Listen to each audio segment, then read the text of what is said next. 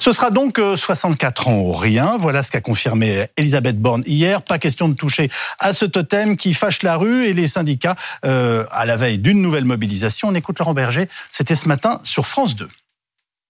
Écoutez, écoutez, Madame la Première ministre, vous qui êtes une femme raisonnable et respectable, écoutez ce mécontentement sur les 64 ans qui s'exprime partout dans le monde du travail et euh, reposez les affaires, revenez sur cette mesure et on rediscute.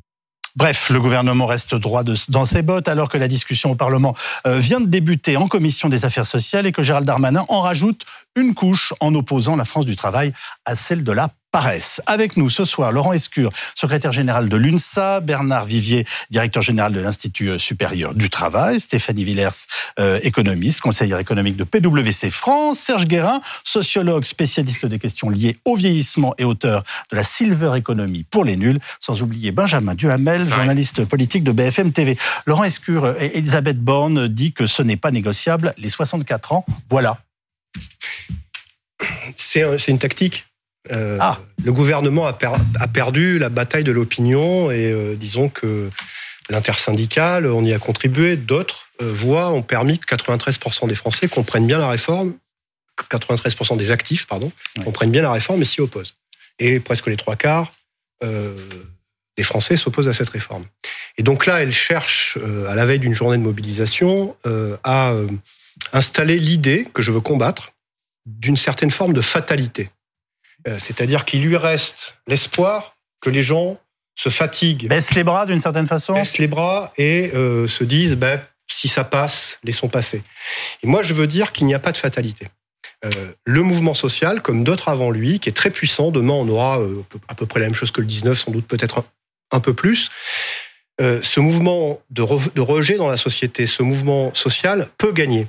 Et il n'y a pas de fatalité à ce qu'un gouvernement reste droit dans ses bottes pendant que nous, on reste souple dans nos baskets, si on fait des formules comme ça. Bien, euh, et donc, c'est une tactique de la même façon que quand euh, Gérald Darmanin parle du travail, ça, je vous le dis en deux mots, ça m'a mis très en colère. Parce que, enfin, qui n'aime pas travailler? Celles et ceux que nous représentons et qui se lèvent tous les matins pour aller faire leur devoir de travailleurs, euh, qui, euh, souvent dans des conditions de travail dégradées, souvent avec des petits salaires, qui n'ont pas manqué d'être là lorsqu'il y a eu le Covid.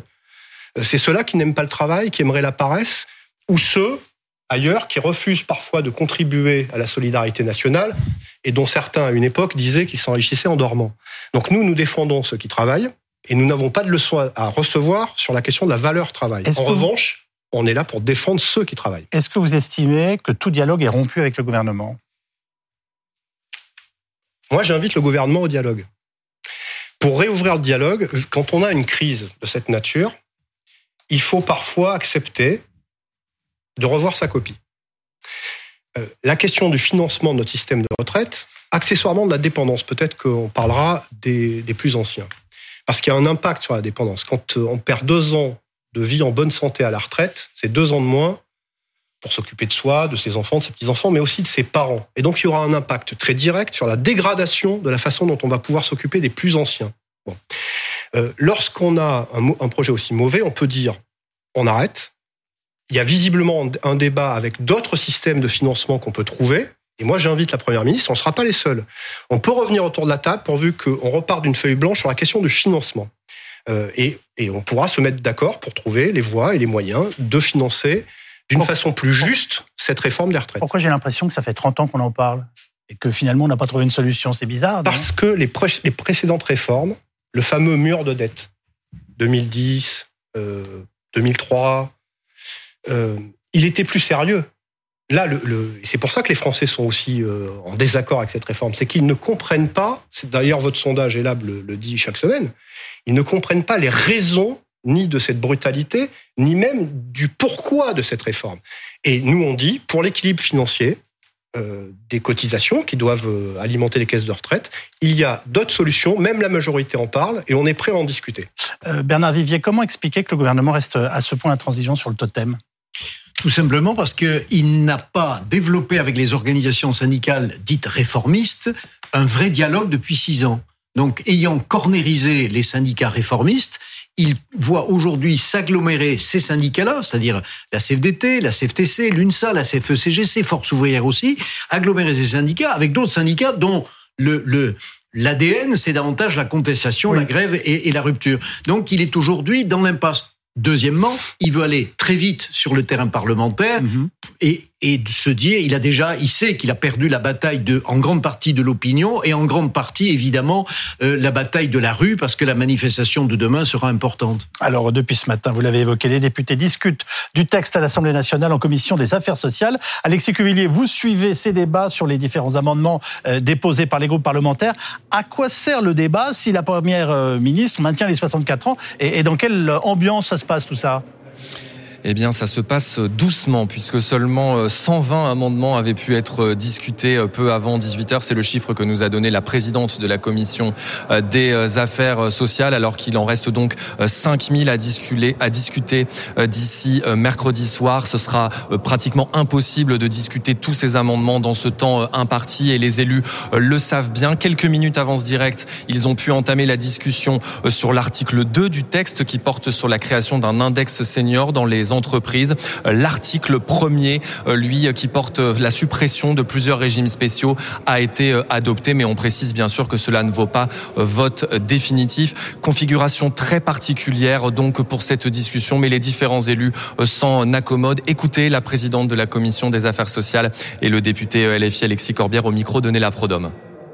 Il y a beaucoup d'amendements qui ont été déposés, notamment par euh, la NUPES, hein, le groupe NUPES. Donc euh, nous allons au rythme où nous allons, puisqu'ils déposent des amendements, il y a beaucoup de redites, de redondances, des amendements identiques, et, tout le monde prend la parole. Donc euh, moi, je distribue la parole pour faire en sorte qu'il y ait un véritable débat et qu'on ne me dise pas après, ah ben non, il n'y a pas de débat. Il y a un aspect qui, montre un peu la procédure étrange, c'est-à-dire qu'on discute, mais quel que soit euh, après les décisions qui sont prises, de toute manière, le texte qui sera débattu dans l'hémicycle sera exactement le même.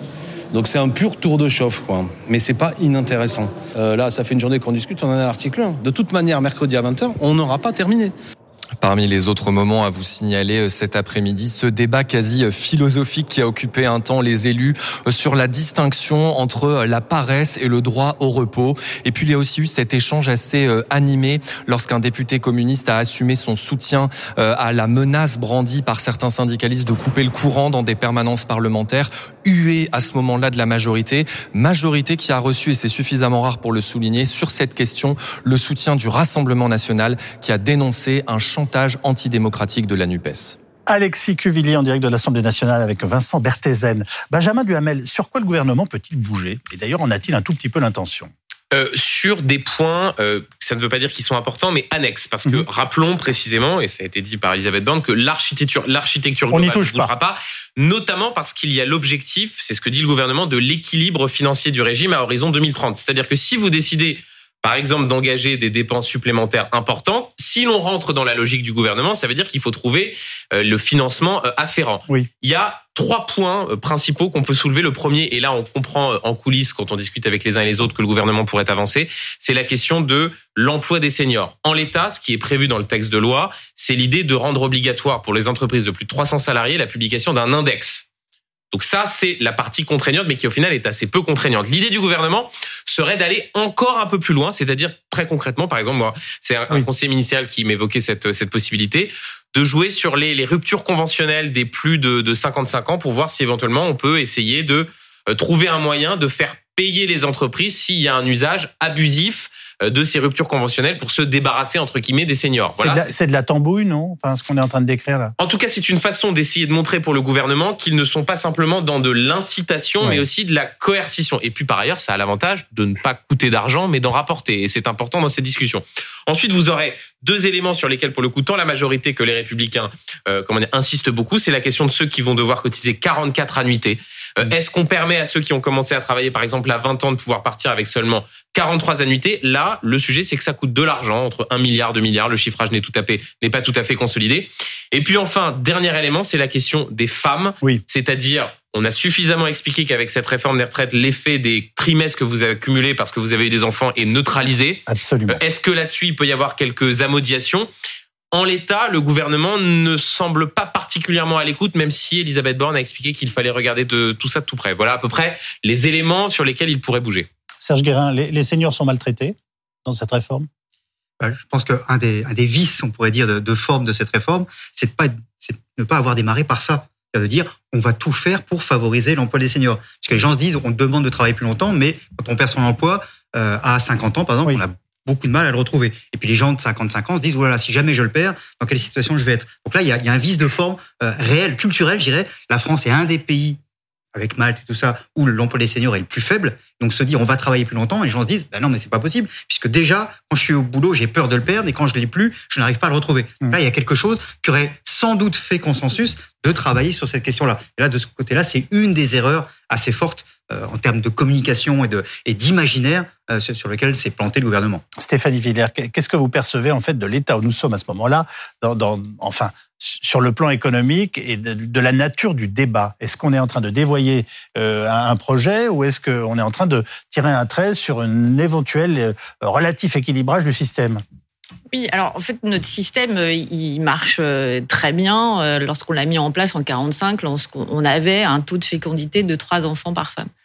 Et en fait, tout repose là-dessus. Oui. hein. C'est c'est les actifs, donc c'est des, des- au départ, c'est des enfants qui prennent en, en- en charge euh, la pension de, de, de leurs parents, en fait. Et aujourd'hui, en fait, la prise en charge euh, des, des, des cotisants devient de plus en plus lourde. On dit c'est 1,7 euh, cotisants pour un retraité, mais rendez-vous compte, euh, c'est quand même c'est euh, il y a Ah oui. même pas deux, deux, deux actifs euh, pour un retraité. Donc ça met ça met un poids absolument euh, euh, un, un peu un peu trop lourd sur sur les sur les les- l'épaule des actifs. Alors revenir euh, sur sur cette ré- réforme, c'est c'est quoi la solution? Oui. C'est de nouveau augmenter les cotisations pour euh, pour pour les actifs. On sait que euh, déjà les, les, les actifs ont euh, des, des charges euh, sociales qui sont qui sont assez lourdes. Donc je pense pas que ce soit bien aussi pris par Chez François Bayrou, on n'a pas l'air d'être vraiment contre hein, ce, que, ce que vous venez de- de- d'évoquer. Euh, Bayrou, il était plutôt pour l'augmentation des, des- des cotisations patronales. Là, effectivement, mais que ce soit patronal ou les cotisations salariées, c'est-à-dire c'est le salarié Oui, qui oui. paye, ça, c'est, ça peut être effectivement aussi malvenu. Ou derrière, à partir du moment où le système est déficitaire, je suis obligée de dire que, que c'est des, des impôts plus tard. Ça, ça veut dire il faut bien rembourser un moment. Déficitaire, ça veut dire qu'on a une dette. Un moment, il faut rembourser.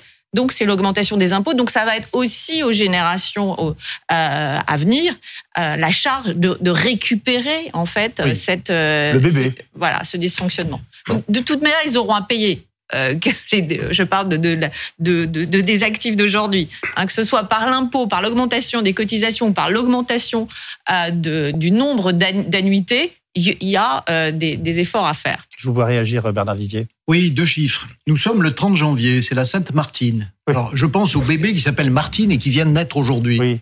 Bienvenue dans ce monde, puisqu'il y a deux chiffres qui vont la hanter, cette petite Martine qui vient de naître aujourd'hui. C'est 68 millions de Français. On a eu le chiffre il y a quelques jours. Et puis, c'était hier ou avant-hier, la dette publique. 3 000 milliards d'euros. Donc, ça veut dire que la petite Martine qui est née aujourd'hui, elle a sur sa tête 44 117 euros à payer.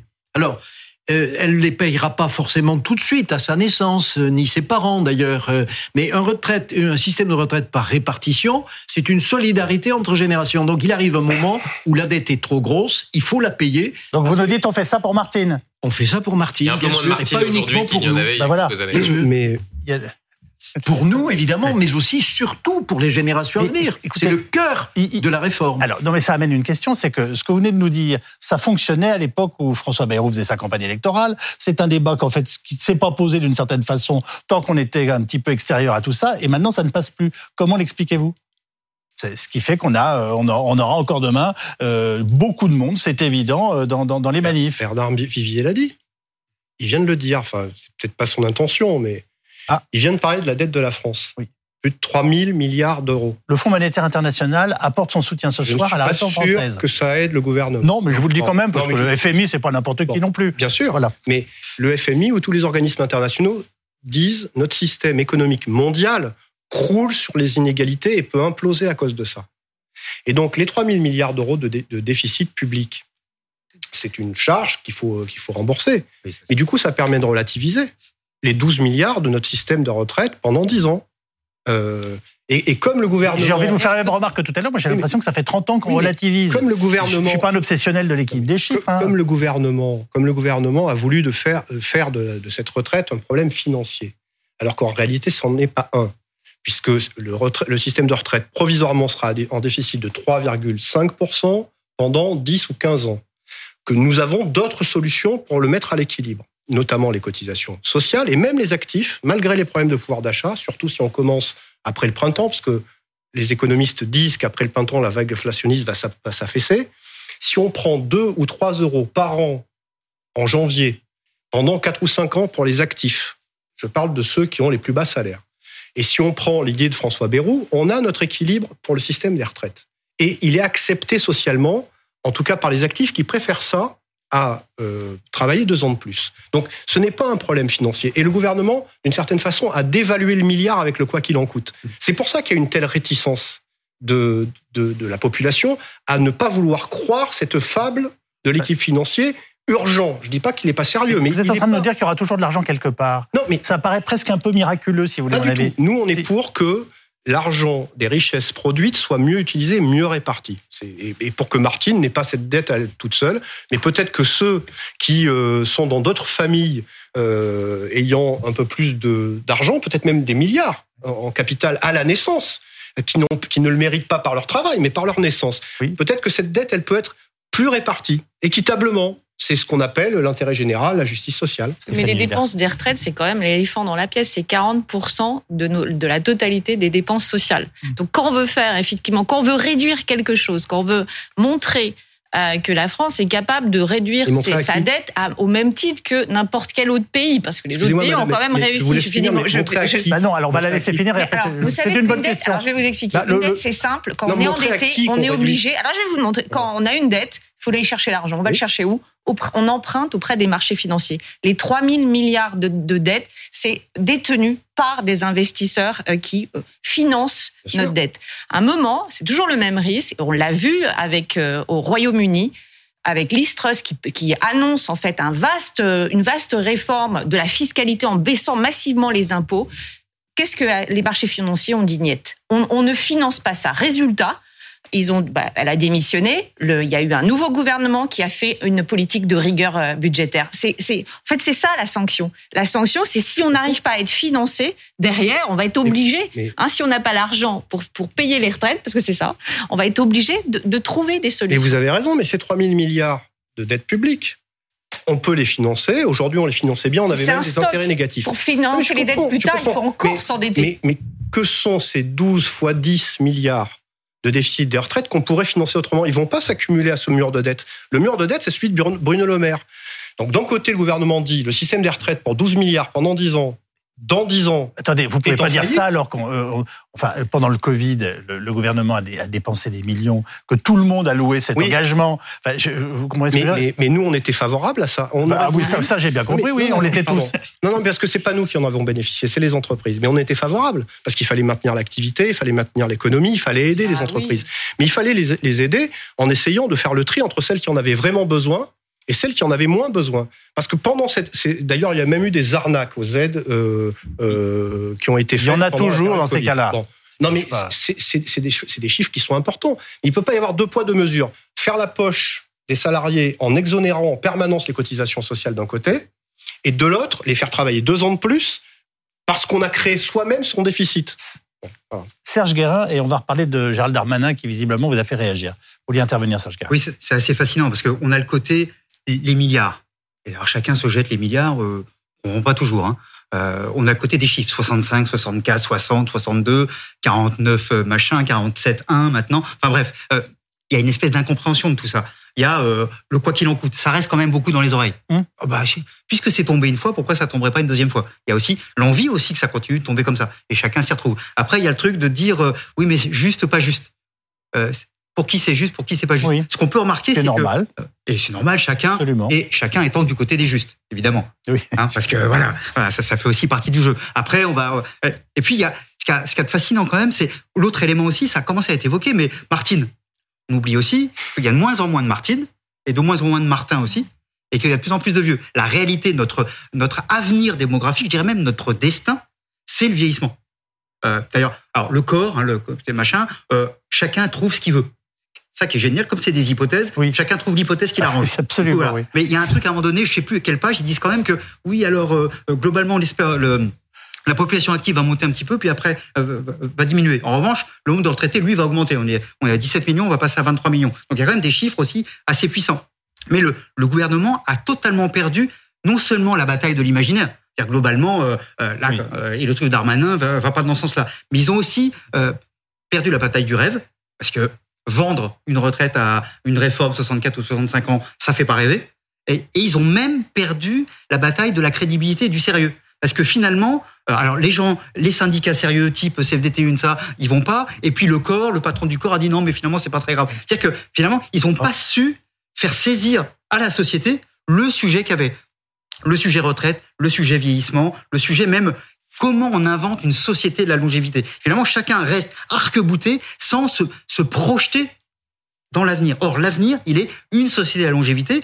La question du travail, la question de l'envie du travail, ils ont raté ça aussi. Pourquoi il y a autant de gens qui ont envie de s'arrêter? C'est triste quand même de se dire, moi, je veux vite aller à la retraite parce que j'en peux plus du boulot que je fais. Ce qui serait génial, c'est que les gens disent, euh, je fais un travail qui m'intéresse et ça m'intéresse. Là, on est dans quelque chose où la retraite est la sauvegarde. C'est le ventral en parachute. J'ai- sauté, ça marche pas. Je sors le ventral qui s'appelle la retraite. Alors, je Donc, vous fais juste quelque chose assez triste par rapport à ça. Je vous fais Et donc, il y juste a tout remarquer ça et qu'il le gouvernement a perdu sur tout ça. Aucune réforme des retraites qui fasse rêver qui que ce soit, hein, croyez-moi. Alors, est-ce Oui, que mais il y en pour qui, qui étaient plus acceptables que d'autres. Et là, ils l'ont raté par rapport à ça. Gérald Darmanin, ministre de l'Intérieur, évoque lui le risque de bordélisation. Ça concerne évidemment notamment les manifestations qui euh, auront lieu demain et qui commencent ce soir à 19h, en tout cas dans les transports. La bordélisation, comme vous l'avez évoqué, je pense qu'on la constate depuis ce matin malheureusement en commission à l'Assemblée nationale. Soit c'est un texte sur lequel il y a des améliorations à apporter quand on est parlementaire, et je l'ai été, euh, de faire euh, avancer euh, le texte pour protéger le mieux possible les Français selon ses opinions politiques, et c'est évidemment tout à fait acceptable. Soit c'est une obstruction systématique, déposer 7000 amendements évidemment sur un texte en commission, ce n'est pas raisonnable, et ça montre surtout qu'on n'a pas très envie, me semble-t-il, du débat démocratique, mais qu'on a euh, très envie euh, de bordéliser le système. Et on va écouter ce que disait Mathilde Panot, présidente du groupe NUPES LFI à l'Assemblée nationale. C'était ce matin sur RMC et BFM TV. Ils sont en train de faire une réforme des retraites dont le Conseil d'orientation euh, euh, des retraites dit lui-même que ce n'est pas nécessaire au vu des finances des retraites, alors qu'il y a 10 millions de personnes pauvres dans notre pays, la moitié des personnes pauvres qui ont moins de 30 ans, 42 000 euh, enfants qui sont euh, à la rue ou dans des hébergements précaires, et alors que les prix sont en train d'exploser de partout, notamment euh, ceux de l'énergie. Donc la bordélisation, ce sont eux qui veulent le- mettre le pays à feu et à sang.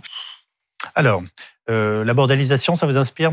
Oui, ce qui est intéressant quand Gérald Darmanin euh, dit, dit tout cela, avec la réponse derrière de, de Mathilde Panot, c'est qu'au fond, il essaye de jouer le vieux classique dans un mouvement social qui est, pour le gouvernement, d'essayer d'incarner par anticipation le parti de l'ordre contre une euh, supposée euh, Oui. chienlit, hein, pour paraphraser le général de Gaulle, qui à un moment donné aboutirait à ce qu'il y ait un, un retournement de l'opinion. C'est pour ça qu'il parle de bordélisation, que ce soit de la NUPES, présumée, entre guillemets, Oui. avec...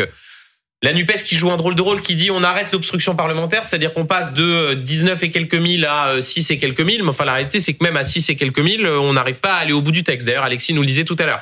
Et bordélisation Mmh. présumée dans la rue, même si en l'état, et je parle sous le contrôle de, de, de Laurent Escure, il n'y a pas eu de bordélisation. Non, c'est exactement le contraire. se sont bien passés. Le pari du gouvernement, c'est de se dire qu'on va rentrer dans une séquence où, au-delà même des manifestations, il risque d'y avoir des blocages, c'est-à-dire des blocages Ouais. éventuellement s'il y a des grèves reconductibles dans les raffineries, s'il y en a dans les transports, par exemple à la mi-février.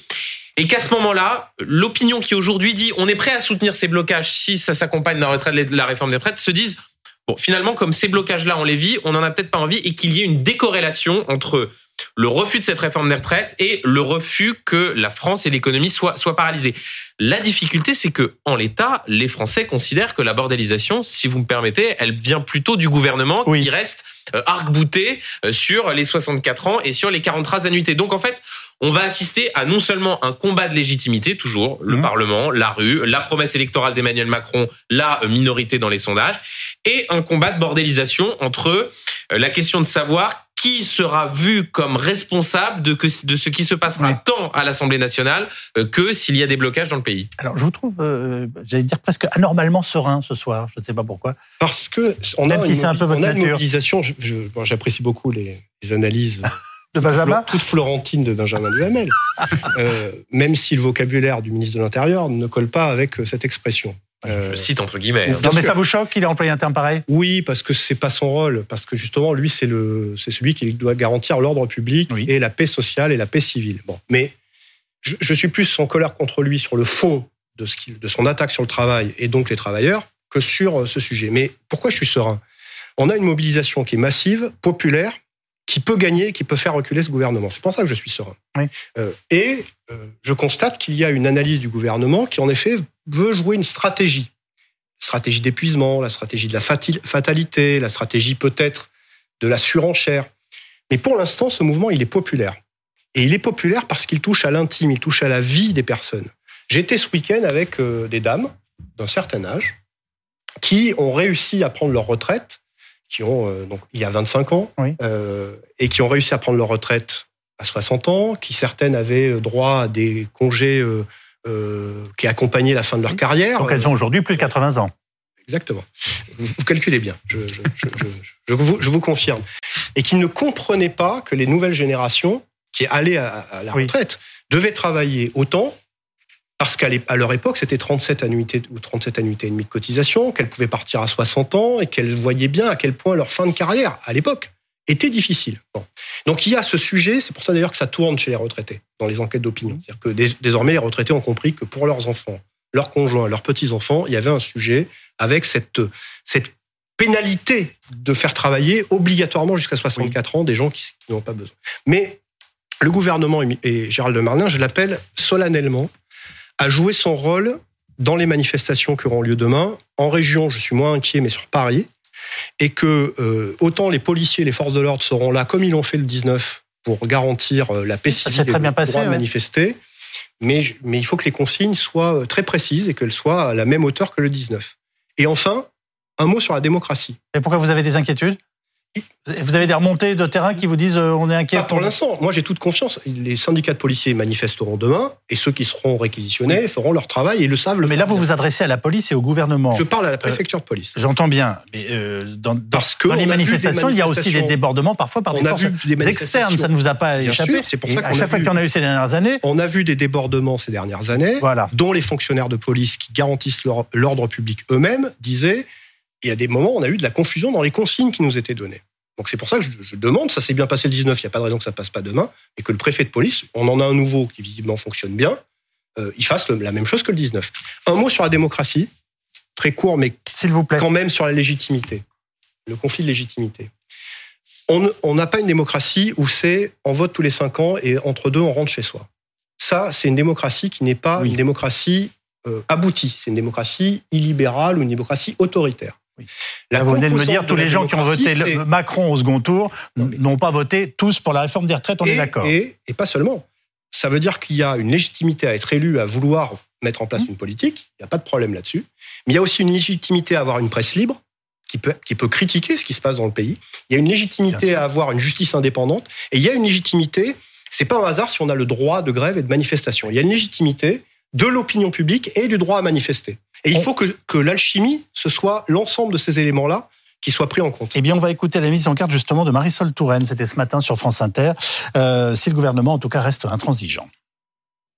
Ce qui m'inquiète dans la période euh, actuelle, qui est euh, marquée par des fractures, par des divisions, par des inquiétudes extrêmement fortes, c'est que si elle n'est pas changée, euh, cette loi va ou risque de renforcer de la, défi- la défiance dans le pays à un moment où, encore une fois, nous avons besoin de, de confiance. Et mon message, c'est pour l'unité du pays, pour la cohésion nationale, nous avons besoin d'une loi qui rassemble et pas d'une loi qui euh, risque de se transformer en passeport pour le populisme d'extrême droite. Pour- Loi qui risque de, trans- de se transformer en passeport pour le populisme d'extrême droite. Qu'est-ce que ça vous inspire comme commentaire? Oui, d'une certaine façon, nous voyons bien que les organisations syndicales comme le gouvernement euh, ont affaire avec la France insoumise et avec le Rassemblement national. Au Parlement, c'est très net. Oui. Mais dans la rue ou autour ou dans les urnes, on le voit aussi. Aujourd'hui, la France insoumise comme le Rassemblement national, je les, je les rapproche dans, dans, dans cette analyse, euh, sont, sont en situation de récupérer, ils le font, euh, l'anti-macronisme et la défiance à Oui. l'encontre des syndicats. N'oublions pas que les organisations syndicales, aujourd'hui, on occupe à nouveau l'espace Et c'est bien parce que ce sont des corps intermédiaires entre l'État et les citoyens ou les, ou les salariés. Et, et, et les syndicats ont, ont gros à jouer contre Macron, contre la France insoumise, Hein, Frédéric Souillot de Force ouvrière disait euh, dans une manifestation, les partis politiques c'est derrière, à côté, mais pas dedans. Mmh. Euh, ils, ils, ont les syndicats à également euh, se, à se confronter au Rassemblement national, mmh. dont l'électorat puisse beaucoup dans l'électorat euh, du monde du travail. Oui. Euh, les, les, syndicats ont à se confronter aussi aux Black Blocs, aux Gilets jaunes, oui. qui les ont niés, qui les ont rejetés. Donc ce que nous vivons aujourd'hui, c'est d'une... Priorité au direct, pardonnez-moi, je vous interromps. On voit tout simplement l'arrivée de la Première ministre Elisabeth Borne euh, au siège du, de Renaissance, le parti présidentiel.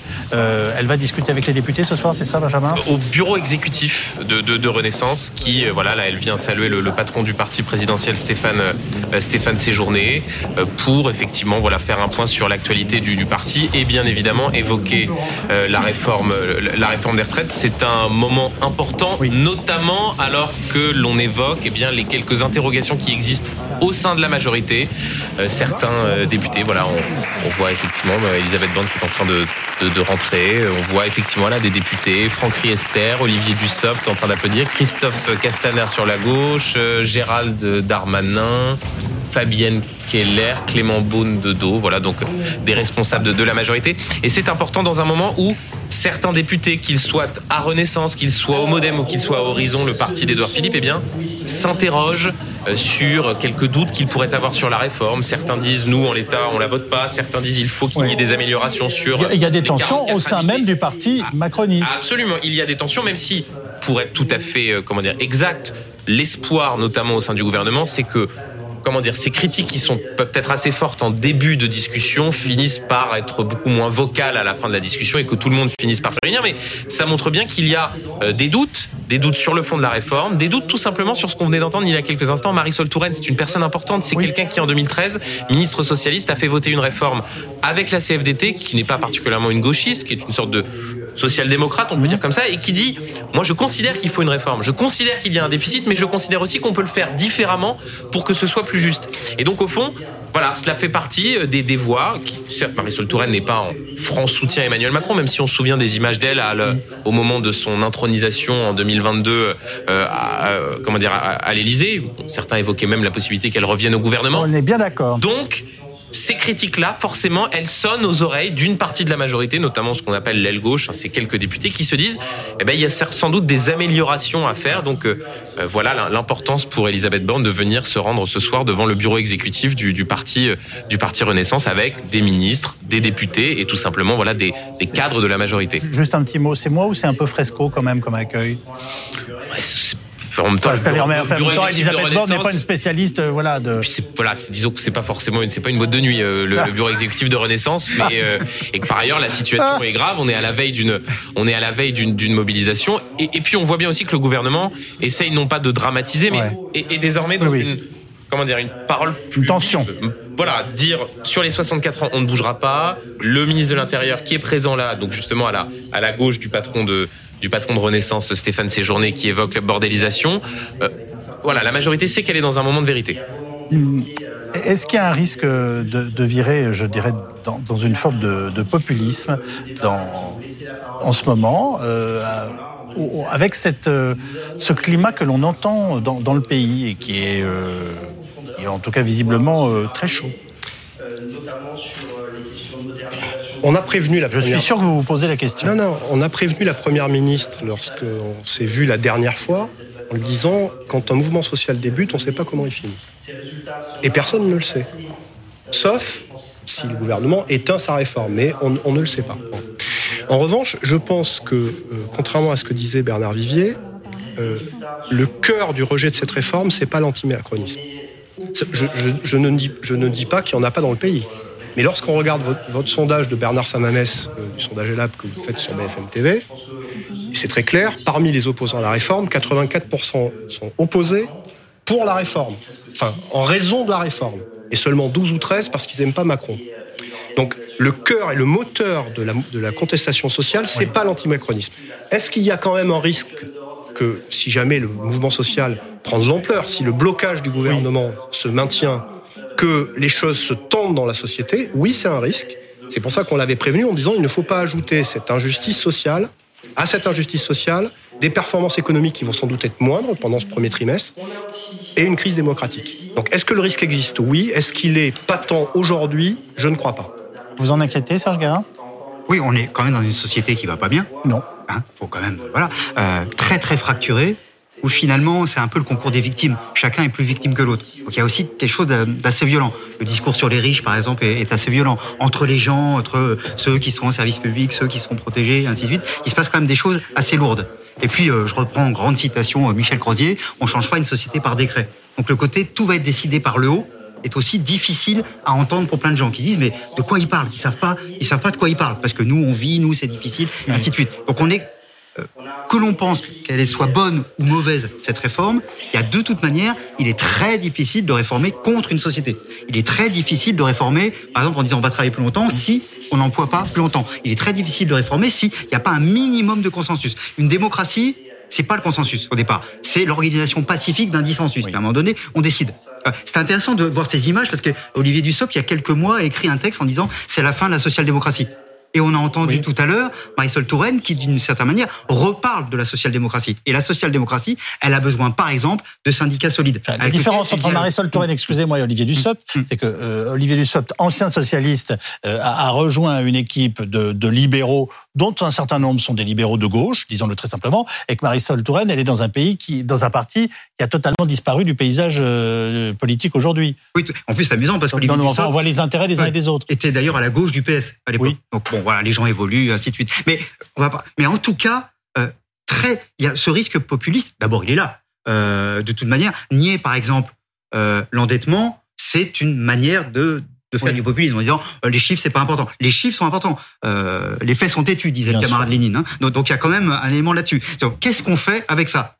Qu'est-ce qu'on Oui, c'est voilà. Lénine, c'est pas exactement l'ambiance du bureau exécutif de Renaissance. Ce soir. Oh, c'est pas toujours très gai euh, avec Lénine, mais bon, enfin, mais il coupait pas les têtes pareil. Voilà. Mais en tout cas, euh, les faits sont têtus. Ensuite, qu'est-ce que je fais de ces faits? Après, en effet, quel, quel sens je donne aux faits? Et c'est là où il y a un problème c'est qu'on ne donne pas le, sens aux faits. Il y a des faits, qu'est-ce qu'on en fait? Il y a l'endettement, il y a le coût de la retraite, il y a l'augmentation du nombre de, gens âgés, il y a la diminution de jeunes. Qu'est-ce qu'on fait tout ça? Comment on lui donne un sens? Est-ce que le sens, ça se limite à 64, au chiffre 64, ou est-ce qu'on trouve autre chose? Et le problème, des deux côtés d'ailleurs, c'est qu'on ne donne pas du sens à cette situation. Excusez-moi, mais alors je me tourne à nouveau vers Stéphanie Villers. Il y a un moment où il faut bien quand même donner quelques chiffres, parce que c'est quand même sur. On est en train de. de ce sont les chiffres qui, qui font l'objet de la réforme et en tout cas la façon dont on les dont on les projette. Et, et je rappelle par ailleurs que beaucoup de pays, pays européens euh, ont, déjà fait ce travail eux de leur côté. Alors parfois, euh, bien entendu, dans des formes et avec des fonds qui étaient euh, aussi euh, différents. si je, juste, si je peux dire une demi seconde, en Allemagne, c'est un, un, les sociodémocrates et les Verts qui étaient montés jusqu'à 67 ans. Amusant. Oui, hmm. c'est intéressant de le savoir. Voilà. Oui, après, on a quand même une, une une bonne, une bonne nouvelle en France, c'est qu'on a un taux de quand même de fécondité qui baisse, mais qui est plus élevé qu'ailleurs. Donc en fait, on a moins d'urgence, par exemple, par rapport à l'Allemagne, hein, qui a 1,4 euh, euh, enfants par femme, qui a obligé en fait à accélérer la retraite par rapport à, enfin, le départ à la retraite par rapport à nous, parce que chez eux, ils partent à 65, voire 67 ans euh, bientôt. Donc on sait bien qu'à partir du moment le, ce système, euh, euh, comme je disais en préambule, il marche à partir du moment où on a un taux de fécondité qui est au-dessus de 2. On l'a pas. Donc de toute manière, on sait qu'à très long terme, sur le long terme, sur le moyen terme, on aura un problème. Et le problème, c'est qu'on berce les Français d'illusions en disant il suffit d'aller dans la rue ou il suffit de faire de la dette, il suffit d'augmenter les cotisations, il suffit de rallonger euh, l'âge de départ à la retraite parce que aussi l'âge de départ à la retraite, il peut pas se, se repousser indéfiniment un moment, effectivement, il y aura un âge critique où on peut pas continuer à travailler. Parce qu'il y a déjà aussi ce problème, hein, il y a une, véritablement un, problème. Donc, en fait, il faut trouver une autre option. Et on n'ose pas, en fait, aller vers une autre option en disant, puisque le système de répartition ne peut pas fonctionner tel qu'on l'a connu par le passé sur le long terme, il faut d'autres options. Et notamment développer tout ce qui est bah, la retraite par capitalisation. On y va à tâtons avec l'épargne salariale, mais euh, en France, ça fait 20 ans qu'on parle qu'il faut absolument aller vers, vers ce, ce chemin-là, cette voie-là, une issue, un double, euh, double système, répartition, capitalisation, pour arriver à maintenir une retraite correcte pour tout le monde. Alors, on va s'aérer avec les autres provocations de Gérald Darmanin qui oppose la France du travail à la France de la paresse des bobos de gauche. Hein, c'est une citation, propos renouvelé ce matin lors d'un déplacement à Marseille. Les Français, euh, même si euh, connaissent les difficultés de la vie, et je n'oublie pas les, conditions de vie euh, ouvrières des employés, souvent des femmes d'ailleurs extrêmement difficiles, aiment le travail. Et c'est par le travail qu'on s'en sort lorsqu'on euh, a envie de s'en sortir dans la vie, de devenir propriétaire de, sa maison, de son appartement, de, payer les études de ses enfants. Et même quand on est enfant, quel parent ne dit pas à ses enfants qu'il faut travailler Parce qu'on n'a on n'a pas rien sans rien. Amandine Atalaya, éditorialiste politique de BFM TV, nous a rejoint. Bernard Vivier, est-ce que globalement, on travaille moins en France qu'ailleurs? On travaille un tout petit peu moins qu'ailleurs, en effet. Un tout petit peu moins, Oui, ça veut dire oui. quoi? Euh, je vais vous donner un chiffre. Euh, sous Napoléon Ier, on travaillait la moitié du temps de la vie éveillée. Aujourd'hui, nous travaillons 14% du temps de la vie éveillée. C'est très facile à calculer. 1700, 1100 Ça veut dire quoi, pardonnez-moi, le temps de la vie éveillé Je ne comprends pas. Vous enlevez sur, sur une vie entière, Oui. sur une vie entière, Le temps qu'on passe au lit, c'est oui, ça vous enlevez 8 heures. D'accord. hein, et tout le reste, qui est le temps de la vie éveillée, sur une vie entière, Ouais. euh, euh, nous, D'accord. nous, nous avons, euh, nous passons 14% de, nos- de ce temps-là éveillé Oui, à travailler. d'accord. Voilà. Donc, euh, euh, c'est bien. C'est c'est un progrès Oui. extraordinaire. Oui, c'est pas énorme non plus. Hein. Enfin, je peux pas. Enfin, excusez-moi. Non, c'est pas énorme. Non, c'est pas énorme. Ça veut non. dire que euh, si nous nous focalisons Même Laurent Escure est surpris. Non, mais bien sûr, mais si nous nous focalisons sur le travail, le travail est central dans la vie, Oui. pas par le nombre d'heures, mais par ce qu'il apporte aux hommes et aux collectivités. D'accord. Voilà. Mais c'est sûr que quand les enfants travaillaient, Non, non, c'est pas Non, bien ce que vous faites. non, Mais non, on veut pas. non. Personne, personne ne veut renvoyer les enfants à la mine. Je- je et, reprends le chiffre, et je ne pense pas que ce soit le propos du président faible. Macron. Ce chiffre paraît faible, mais si on enlève les désormais en moyenne euh, les 20 premières années qui sont des années de formation, les quelques années où on, a un petit, un petit peu de problème pour trouver un emploi, euh, plus en effet les années de retraite, euh, et heureusement quelques congés payés, quelques week-ends, euh, le fait qu'on travaille en effet 8 heures par jour, un peu moins. Oui, du coup, ça ramène à 14, donc ça- à 14%. Mais c'est un chiffre qui est un peu, qui est un peu curieux quand même. on travaille le même nombre que, que, que les autres à peu près, mais effectivement notre taux d'emploi, c'est-à-dire ceux qui travaillent sont moins Mais nombreux qu'ailleurs. mais on a parce que justement on part plutôt à la retraite parce qu'on arrive plus tard sur le marché du Voilà, travail. donc on le fait sur. on- on- enfin, Mais- quand on travaille, on travaille travaille, beaucoup, absolument. mais sur une séquence qui démarre plus tard et qui finit plus tôt Voilà. par rapport quand on se compare à nos voisins. Mais j'aimerais tordre le, le coup à Ah. l'idée du, en France, par rapport aux autres pays européens, on a un problème de producti- productivité lié à la masse de travail dans le pays. Toutes les enquêtes montrent C'est que, une question que vous vous posez à vous-même, hein, mais, je, mais compte sur vous pour être bref. non mais Voilà. toutes les enquêtes montrent qu'il y a deux raisons à ça, au manque de producti- productivité relative par rapport aux autres pays. Mhm. Un, la qualité du management. Oui. Qui, euh, et on l'a vu pendant la période du Covid, ceux qui étaient perdus quand ils étaient managers parce qu'il fallait qu'ils fassent travailler des équipes à distance. Mhm. Et la deuxième, c'est la question de la formation professionnelle, de la, cap- de la qualification des salariés. Les deux principaux, euh, les deux principales raisons de la productivité un peu moindre de la France par rapport à l'Allemagne ou à d'autres pays, c'est celle-ci. Ça tombe bien, c'est pas la bonne ou la mauvaise volonté des travailleurs qui est en cause. Euh, ju- juste une chose, est-ce qu'on est d'accord, vous et moi, pour dire que c'est avec du travail qu'on produit de la richesse? Évidemment. Nous, à l'UNSA, on Non. considère Non, mais que je- ça me paraît très important de le rappeler. non mais Parce qu'il y a quand même une mise en cause en ce moment globale du travail qui me paraît inquiétante. Mais- Si, je dis ça sans, on ne peut pas avoir une once de mépris pour tous ceux qui travaillent difficilement, qui ont commencé jeunes, qui font des boulots difficiles. Je- ça n'a rien à voir, mais la, la richesse se crée avec je du pense que c'est travail. une fausse polémique parce Ah bon que l'enquête sur euh, l'appétence au travail, enfin le goût du travail, qui est sortie et qui a été très commentée, montre que globalement, 84% des Français trouvent que le travail est important. Ce qui a varié par rapport à il y a une quinzaine d'années, c'est ceux qui disaient que c'est très important. Mais important ou très important, on a le même, la même proportion, sauf qu'on a un peu moins d'importance désormais. Vous me dites qu'on a travail. de mettre le travail à sa juste place dans la vie des. Oui, et sans doute le Covid y a aidé. Mais euh, il n'y a pas de production de richesse sans travail. Vous pouvez prendre tous les capitaux, les investissements, les robots, les chaînes de production que vous voulez. S'il n'y a pas un travailleur qui, à un moment donné, pilote Oui. tout ça, il n'y a pas de production de richesse. Donc nous, on a Alors. toujours été pour euh, qu'il y ait du travail qui produise des richesses, y compris des cotisations sociales qui vont avec. Euh, mais on aime bien aussi quand elles sont justement réparties. Et il se trouve que depuis une quinzaine d'années, l'écart de répartition des richesses produites entre ce qui va à l'investissement et ce qui va au travail, c'est-à-dire aux travailleurs, se creuse au détriment Alors, des travailleurs, et c'est le problème. Vous avez raison, il faut aborder ces questions, Stéphanie Villers. 45% des Français seulement trouvent qu'ils sont bien payés pour les efforts qu'ils fournissent euh, au travail. Ils sont 68% chez les Allemands et en moyenne aux alentours de 60% chez les Européens. Oui, parce qu'en fait, Il faut peut-être intégrer ça aussi. Euh, Oui, parce qu'en France, on a une, grosse différence entre le brut et le net, en fait. hein. Euh, Le, le- si on compare le brut par rapport à. euh, Ah ben c'est les cotisations salaire, alors. Eh ben oui, c'est les cotisations, c'est les impôts, c'est toutes nos, nos dépenses. Là, le serpent se mord la queue. hein. Bah oui, c'est effectivement ce qui est. C'est pour ça que je, je pense que augmenter les cotisations euh, ou même patronales pour financer euh, le système de, retraite en période d'inflation. Hein, C'est-à-dire que déjà les salariés subissent une inflation élevée, ça va être quand même assez compliqué à faire passer la pilule. Vous voyez, parce que c'est et même pour les entreprises, c'est de rajouter de l'inflation là où on en a déjà. Hein, c'est ça fait des prix plus chers hein. quand les cotisations augmentent. Eh bien, l'entreprise répercute ces augmentations de, de, de cotisations, de charges sur le prix final. Donc c'est ça le risque. Donc euh, il y a, il y a, il y a peut-être une option, c'est baisser le taux de remplacement. C'est-à-dire que quand on Qu'est-ce qu'on la- appelle le taux de remplacement c'est- Merci. c'est quand on part à la retraite, en fait, on obtient moins en pourcentage euh, sur, sur- par rapport au, au dernier Oui. salaire qu'on obtenait. C'est-à-dire- Et, et ce qui est une réalité, hein, parce sûr. que notre système est en déséquilibre, notre taux de remplacement euh, est en train de diminuer, toutes catégories euh, confondues, que ce soit euh, l'ouvrier, le, le cadre, euh, il se retrouve pas avec le même taux de remplacement que ses parents. Il, alors donc, il y a cette solution à dire, bah, on touche rien, mais bah, ceux qui partiront à la retraite toucheront moins. Voilà. Et puis, donc, il faut peut-être euh, euh, eh bien, explorer d'autres pistes et euh, d'autres façons de financer un système, euh, notamment par le système par euh, capitalisation. Et Juste quand même, est-ce qu'effectivement les Français sont mal payés? Et si oui, est-ce que c'est pas là où le bas blesse, entre autres aujourd'hui, quand on demande aux Français de travailler plus longtemps? Franchement, c'est une question qu'on doit se poser, non? Serge Guérin Oui, il faut rappeler que par rapport à l'Allemagne, en une vingtaine d'années, on a aussi décroché beaucoup. Un des éléments aussi qui qui est sous-jacent, c'est que le pays décroche, le pays décline.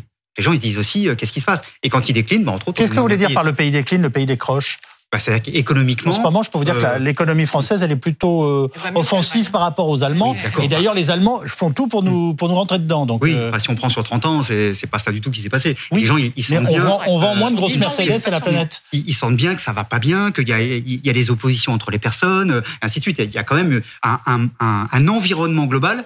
Euh, social, économique et tout ça, les gens se disent euh, comment ça va se passer? Les gens ont été ex- ex- extrêmement inquiets sur l'histoire de, de l'électricité. On va peut-être pas pouvoir avoir d'électricité pendant l'hiver. Enfin, il y a plein de choses comme ça. Il manque des médicaments, ainsi de suite. Il y a quand même un sentiment où, où ça va pas très très bien. Donc il y a aussi ce, il faut aussi le prendre en compte, c'est-à-dire que ça va pas très bien. Les gens mais- on la trouille et se disent comment ça va se passer. Et entre autres se disent j'ai intérêt à avoir des revenus suffisants. On voit bien ça. Puis, puis un autre élément qui est, qui est très intéressant. Priorité au direct, excusez-moi, je vous interromps. Nous allons retrouver le président Macron, qui est en direct de la haie aux Pays-Bas, où il prend la parole. Euh, à réduire leurs dettes et à faire plus d'économies dans leur système de retraite que vous jugez euh, trop coûteux. Est-ce que d'un point de vue européen, vous estimez que cette réforme des retraites françaises est indispensable? Je vous remercie. D'abord, en effet, je pense qu'il faut jamais oublier de dire que cette réforme, elle est, elle est indispensable quand on se compare en Europe et quand on regarde la nécessité que nous avons collectivement de préserver et sauver notre système de retraite par répartition. Et vous comprendrez bien que ce n'est pas depuis les Pays-Bas que je vais vous donner un commentaire sur ce que la Première ministre dit. Quand elle dit quelque chose, elle le dit avec des bonnes raisons et je la soutiens.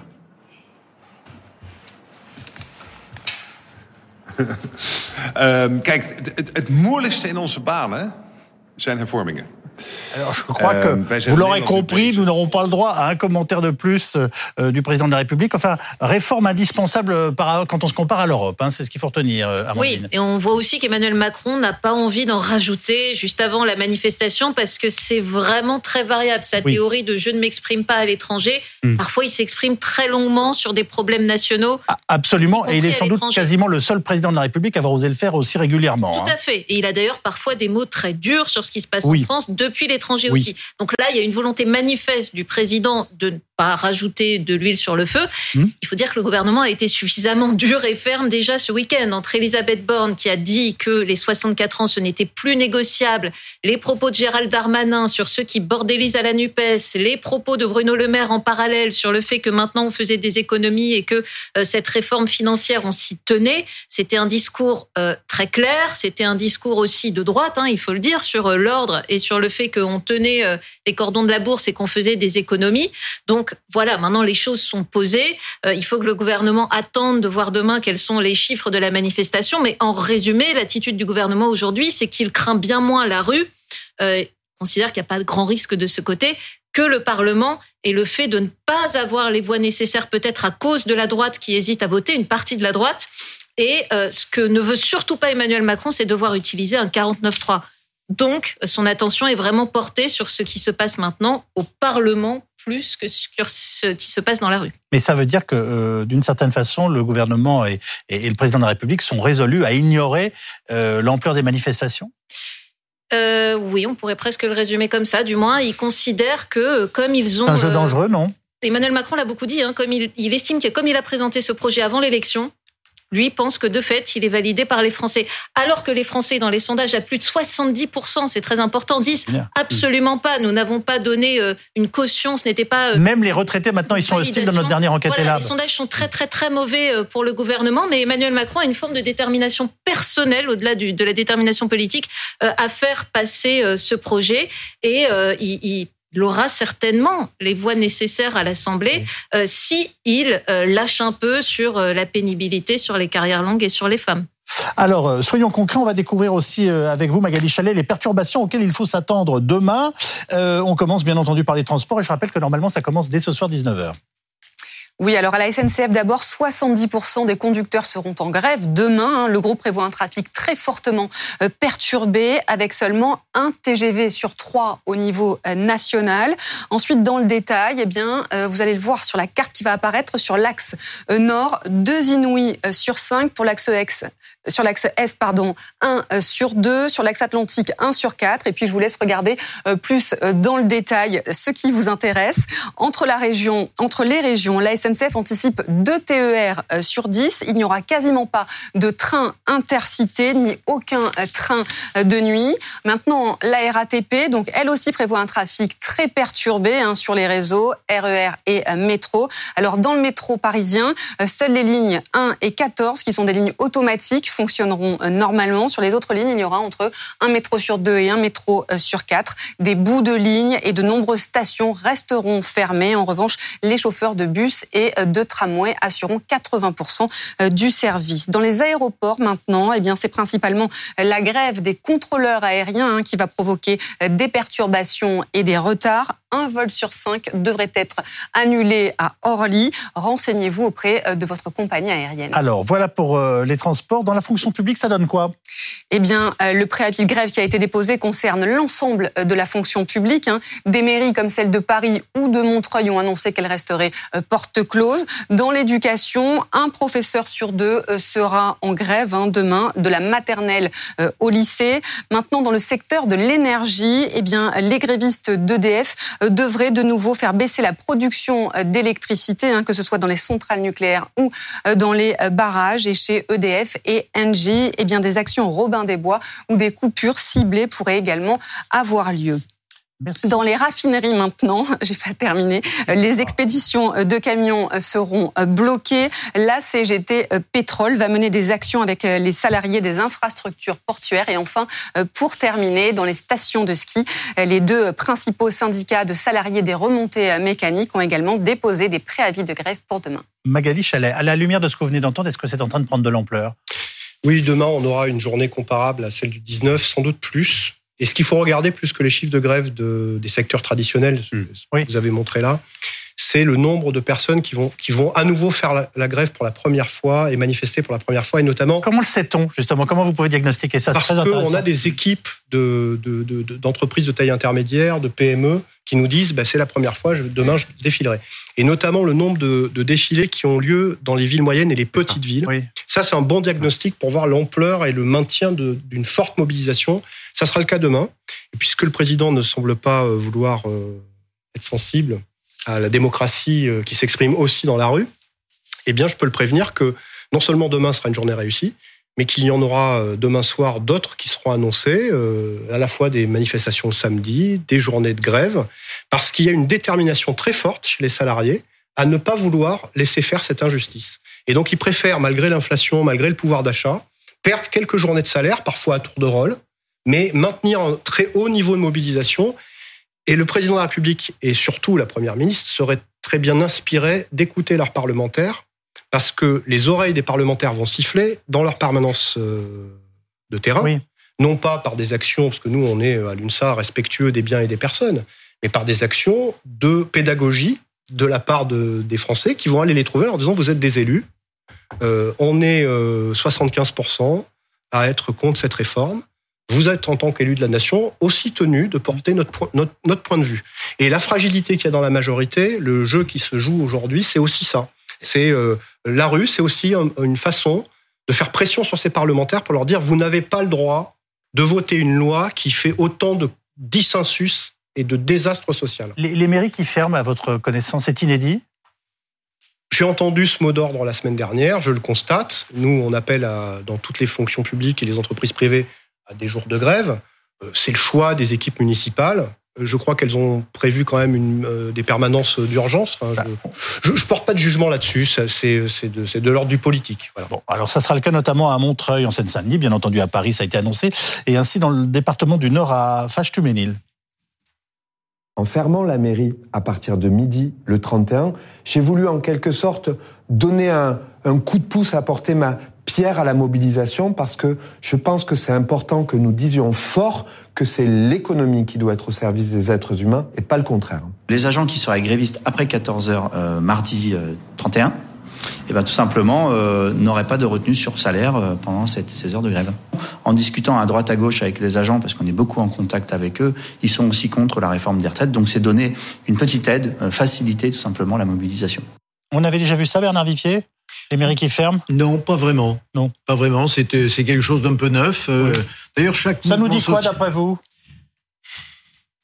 Une difficulté pour les, les hommes et les femmes politiques à avoir une maîtrise de leur rôle. Ça se voit dans toutes les formations Ah politiques aujourd'hui.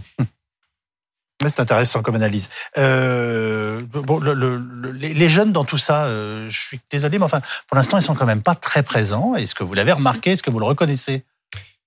Oui, parce que les moins de 35 ans, en plus de leur avoir Pourtant, volé... il y a des appels des pieds de, de Philippe Martinez. Mais hein. je vais leur en faire un autre. Ah bah voilà. On leur a volé deux années de liberté par la faute à pas de chance, c'est-à-dire la crise du Covid, et qui a beaucoup marqué cette génération des 17-35 ans. Euh, et cette génération de moins de 35 ans n'a jamais vécu dans le pays un mouvement social qui fait reculer un gouvernement. Donc c'est peut-être euh, leur occasion d'avoir eux aussi cette expérience, de montrer qu'on peut arriver à gagner une mobilisation sociale. Et surtout, le moteur de cette mobilisation, c'est on vous a déjà pris deux ans de Covid, qu'on ne vous prenne pas deux ans de liberté en fin de carrière. Mais je, pense qu'ils peuvent. Ils étaient nombreux euh, en province ou en région euh, le 19. À Paris, ça s'est moins vu parce que c'était un peu moins organisé. Il y a eu deux cortèges. Euh, mais je pense Dans les facs, vous le savez, il n'y a pas beaucoup de mobilisation, et Ah pourtant mais c'est là-bas. Moi, je peux vous dire par expérience qu'il suffit de 10 étudiante, gus lycéenne. pour, euh, pour, euh, pour, pour, Oui, pour vous mettre en grève une, une faculté. Oui, hein. enfin, pour une jeunesse lycéenne et étudiante, c'est d'autres modalités. Moi, je parlais de la, des générations. Mais on verra. Il faut, faut jamais, euh, faut jamais dire jamais avec, euh, Ah, mais je vous dis pas avec ça. la jeunesse. Je vous sentais accablé en, en écoutant, mais peut-être que je me trompe. vrai, quand vous, vous parlez de, de deux ans de, de, de privation de liberté euh, en parlant du travail, euh, c'est ces jeunes qui sont euh, qui rentrent dans leurs études. Deux ans on leur dit dit la CGT, que, hein, en fait, rappelle. lorsque on rentre dans le monde du travail, ils en ont pour plus de 40 ans, mais c'est le bagne. Mais Oui. comment comment motiver une nouvelle la nouvelle génération dans ce monde où, où vous êtes bien d'accord, le travail permet euh, est indispensable à la création de richesse. Et personne ne les que- empêchera de travailler plus longtemps s'ils le veulent. hein. Oui, mais voilà, la privation de deux ans de liberté, il y a effectivement. euh, et puis, il y a un calcul simple. Rentrer dans le monde du travail aujourd'hui, les jeunes rentrent à 22 ans et 5 mois. Bon, on rajoute 42 annuités. Si on passe pas à 43, ça fait déjà 64. Donc, en grande majorité, euh, les, les jeunes et moins jeunes, hein, ça va jusqu'à 35 ans, vont devoir travailler jusqu'à 64 ans. Donc, je comprends qu'ils n'aillent pas Oui, dans oui, la rue, bien sûr. puisque de toute manière, il y aura pas de, il y a pas de changement pour eux, et il n'y a pas de changement aussi pour une grande partie à des, euh, des, euh, des, des salariés qui sont bien, qui sont rentrés euh, après après 22 ans, c'est-à-dire les bacs plus 3 en fait. Vous, Voilà. vous qui observez ces mouvements, est-ce que vous n'êtes pas frappé du, de la relative absence de la jeunesse pour l'instant? Alors en même temps, on peut dire oui, pensez à ces 65 ans, ou ces 64, ou ces 63, voire ces 62.